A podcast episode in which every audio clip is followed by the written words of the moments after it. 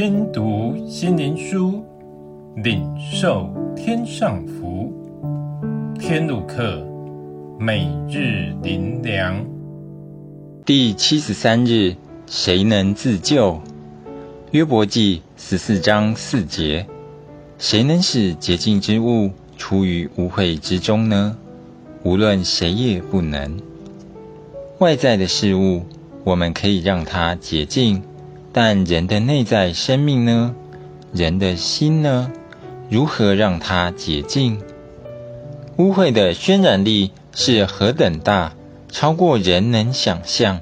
很多时候，发觉所认识的人本来还很单纯善良，为何长大入社会，整个人都大幅改变，那么世俗化，变成满了算计和诡诈？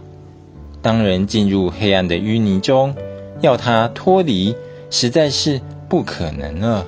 人真的要向上不容易，但要沉沦却是刹那之间。这是我们每天所处的环境。我们本活在污秽之中，我们以为我们能脱离，其实不能。若说我们洁净，也是比较洁净罢了。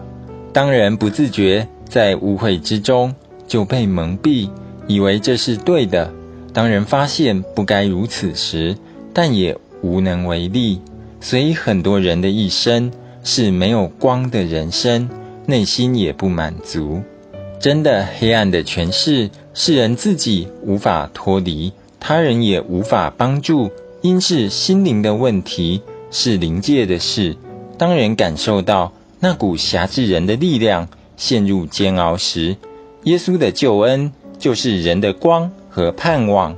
他因着爱进入污秽之中，因他是圣洁无罪，污秽无法在他身上有作用，所以他能从污秽之中出来，也为那些信他、跟随他的人开了一条圣路。让我们靠着他的救恩，能脱离污秽，能宣告旧事已过，如今。我成为新造的人，我们靠着耶稣办到了。最后，让我们一起来祷告：主啊，当我们无望之时，你伸出援手，将我们从罪的深渊中救起。这就是你十字架上的爱，是我们一生永难忘，也愿意完全为你而活，活在你的光明中。奉主耶稣的名祷告。阿门。